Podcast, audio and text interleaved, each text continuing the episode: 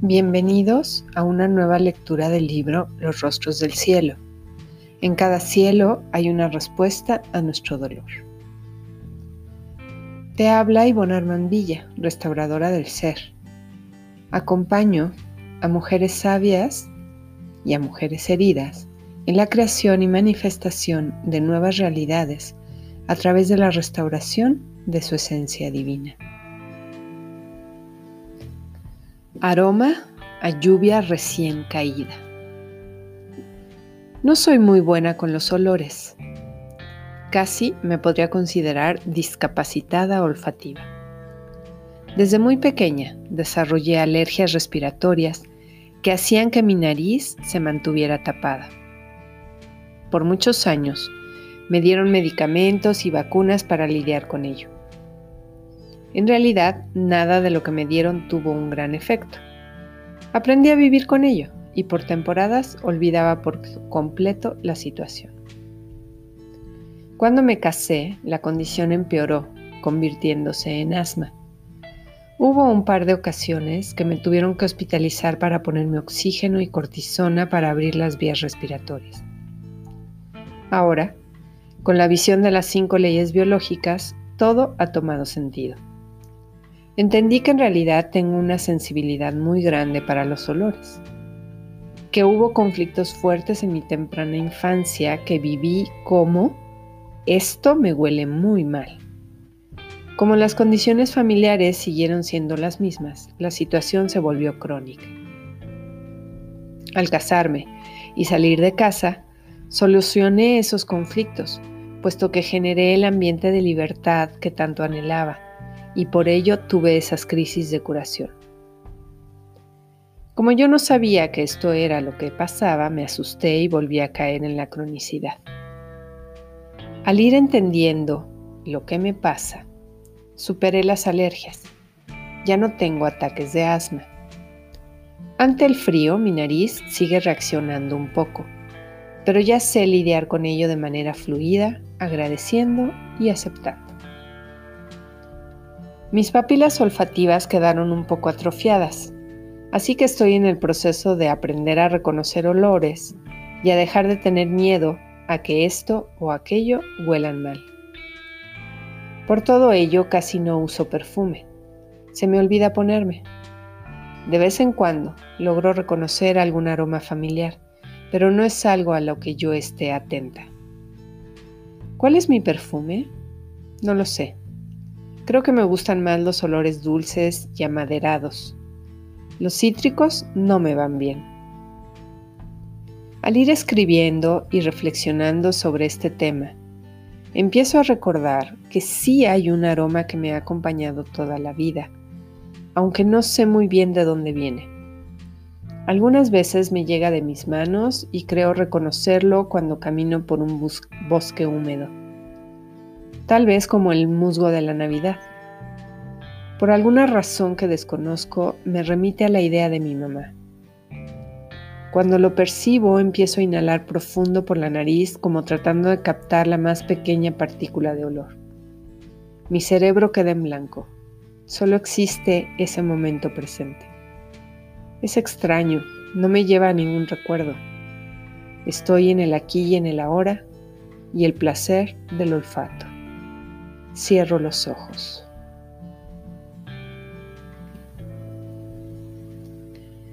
Nubarrón y nubecilla. Hubo dos eventos muy importantes que marcaron la entrada a una de las etapas más felices en mi vida. Uno de ellos fue que aprendí a manejar y mis papás me dieron un coche, American rojo con toldo negro. Había sido de mi mamá. No sé si el coche era bonito o no, pero para mí era la cosa más hermosa. Representaba mi camino a la libertad. Al principio no me querían dejar salir sola. Y ahí fue donde se unió el segundo evento importante. Entré a estudiar a la Universidad Iberoamericana. Ya no podían no dejarme porque tenía que ir a clases. Fue una bendición que viviéramos a tan solo dos cuadras de la escuela eso permitió que ya me soltaran el coche sin preguntar. Bien podía irme caminando, pero a mis papás les dejaba más tranquilos que fuera en coche, aunque pareciera ridículo. Las clases eran de dos horas y los horarios eran muy variados.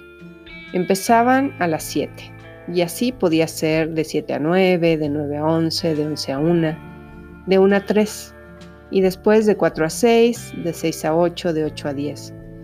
Los laboratorios eran de 4 horas. Nadie se enteró nunca de mis horarios. Lo que ellos sabían era que la carrera era muy pesada. Yo salía de mi casa a las seis y media de la mañana y regresaba a las diez y media de la noche. Doy gracias al cielo de que no había teléfonos celulares. No me reportaba en todo el día. Yo estaba estudiando. Bendita libertad. Por fin podía irme al cine o a tomar café, comer donde yo quisiera, irme a la plaza comercial de moda, Perisur, irme con mi novio sin que nadie supiera. ¡Qué maravilla! Fue una etapa en donde pude hacer amigos de manera fácil y fluida. Me encantaba estar ahí, ser validada, mirada y reconocida. Sentí cómo empecé a florecer, pues pude poner en uso mis habilidades académicas. Como ya estaba estudiando lo que en verdad me gustaba, lo disfruté muchísimo. Además, fue en esa etapa que conocí al hombre que más tarde se convertiría en mi pareja de vida, el padre de mis hijas. La Vía Láctea saludando. En la sala, junto a la cantina, está colgado un cuadro de 90 por 60 centímetros. En él se ve un dragón volando sobre un gran castillo de cinco torres. Todo el conjunto está en colores amarillos y ocres, desde claros hasta muy oscuros. Los banderines, el ojo y la boca del dragón tienen un color rojo profundo. El dragón es casi tan grande como el castillo, por lo menos así lo hace sentir la perspectiva del cuadro. Al verlo, me hace revivir algunos de los capítulos leídos en los libros de Harry Potter de J.K. Rowling. El primer libro salió a la venta en el año 1997, cuando mis hijas tenían 4 y 6 años. Como para muchos, este hecho representó un parteaguas en nuestras vidas. Por esa época, mis niñas compartían el mismo cuarto. Cada una tiene una forma de ser muy diferente y por lo tanto era muy común que pelearan por el espacio físico. Llegada la noche, Tenía que empezar a jugar con ellas, tratar de distraerlas y cambiar su atención. Una de las maneras de ponerse el pijama y acostarlas era la promesa de leerles un cuento. Cada noche una historia diferente de un maravilloso libro que contenía 365 cuentos para dormir. A veces me pedían que les repitiera alguno que les había gustado mucho y a veces me pedían que inventara alguno. Yo trataba de hacer diferentes voces y de actuar las escenas. Fueron momentos mágicos que atesoro en mi corazón. Disfruté cada segundo. Apareció Harry Potter y la piedra filosofal causando un gran revuelo. Lo compramos en cuanto salió a la venta y se convirtió en la lectura obligada de cada noche. Empezamos juntos a vivir en un mundo de fantasía que sirvió para unirnos como familia. Descubrimos que teníamos un lenguaje en común. Para el año 2000 no pudimos esperar a que saliera la edición en español y la compramos en inglés. Las niñas de 7 y 9 años todavía no manejaban bien el idioma, así que su papá empezó a leérselos. Fue maravilloso ver cómo lo esperaban con ansia a que regresara de trabajar ya bañadas, merendadas y listas con su pijama para vivir juntos las siguientes aventuras de la saga. Por supuesto, fuimos juntos a ver todas las películas, y el lenguaje del libro se volvió parte de nuestra comunicación cotidiana. La idea de mundos paralelos, de magia, de seres fantásticos empezó a hacerse una cosa común en nuestro pensar. Nos abrió a la posibilidad de mundos imposibles, nos abrió a la posibilidad de la creación de nuestras propias realidades. El cuadro de mi sala me representa todos esos recuerdos, pero lo que más amo de él es que fue pintado al óleo por mi hija Carla, una gran artista, que todavía no ha logrado reconocerse a sí misma como tal. Confío que al paso del tiempo pueda verse como yo la veo.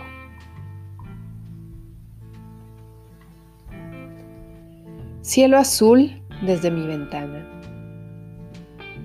En mi casa se respira vida. Un reloj dorado que sincroniza mi corazón. Un altar que nos bendice. Un plato de cerámica elaborado y restaurado por Ivonne. Un cuadro de un dragón sobre un castillo pintado por Carla.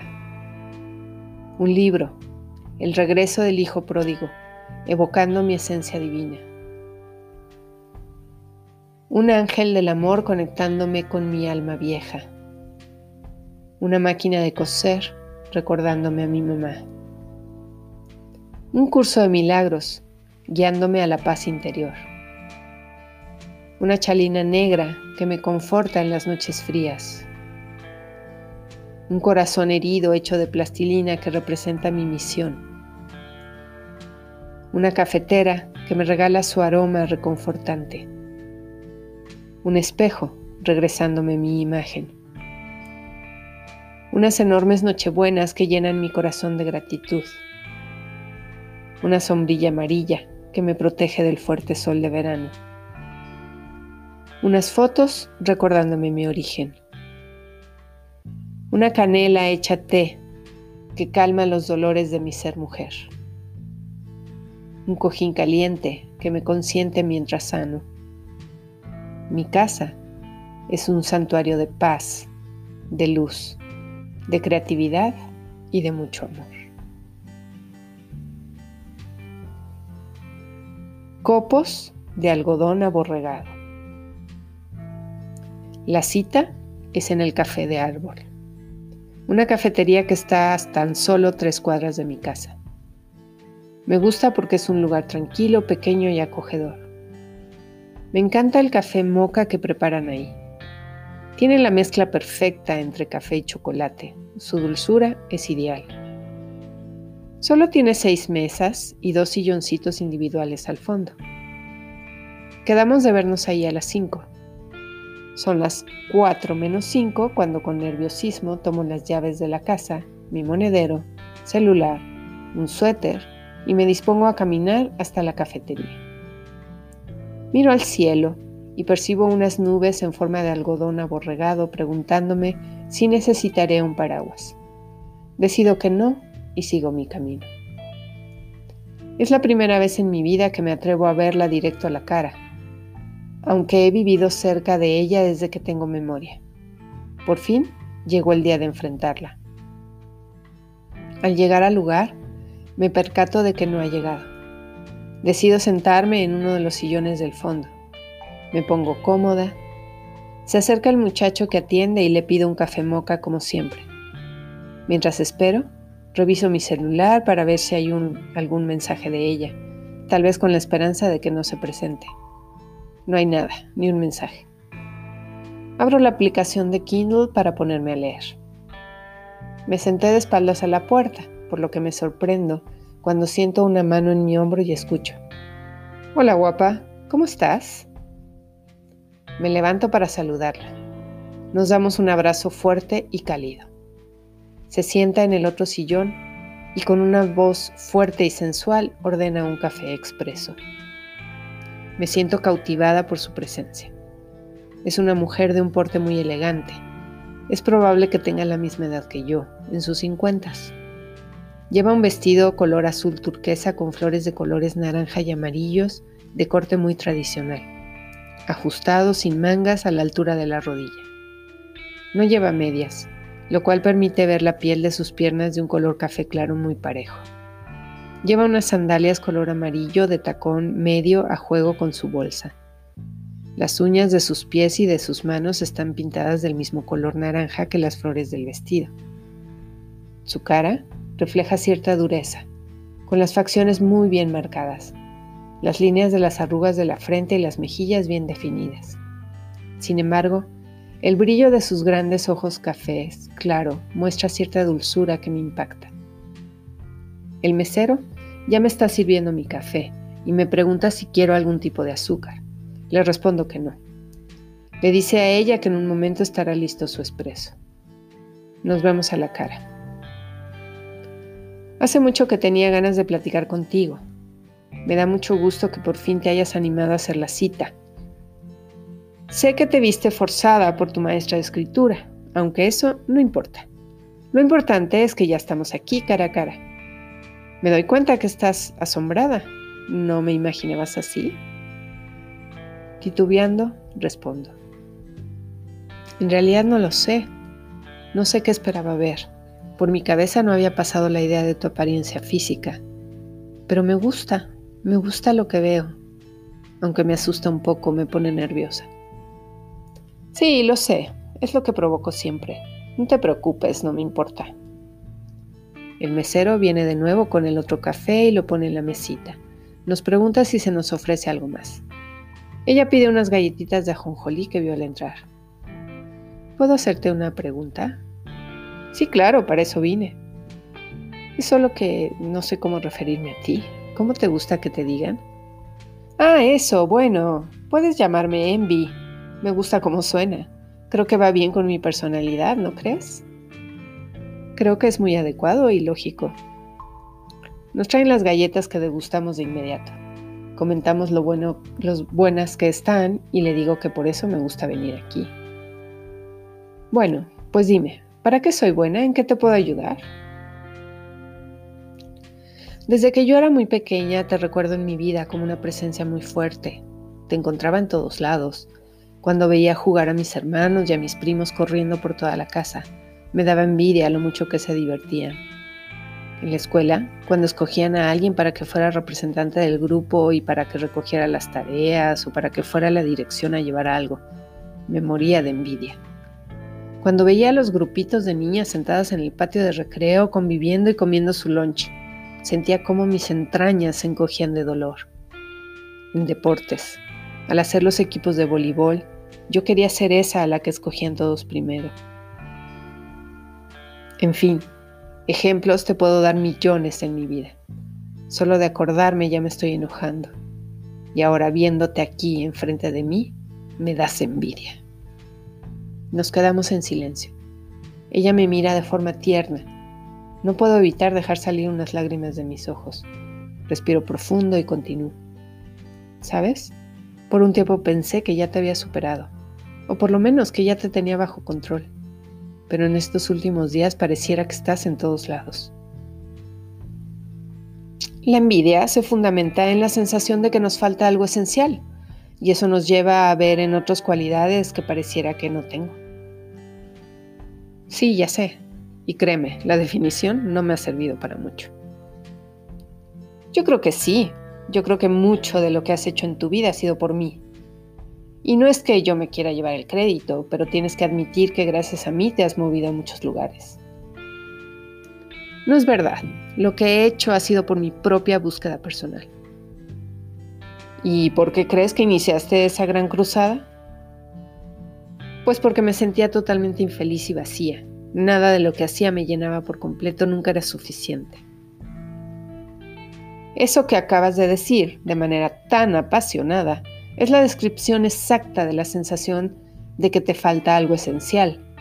Te duele mucho ver que los que te rodean son estables, normales, felices, exitosos, abundantes, con vidas perfectas.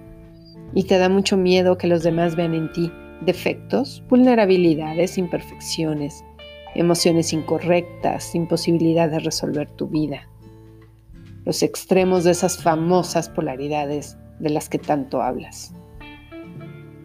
Me quedo callada. Intento respirar profundo, pero mi cuerpo no me lo permite.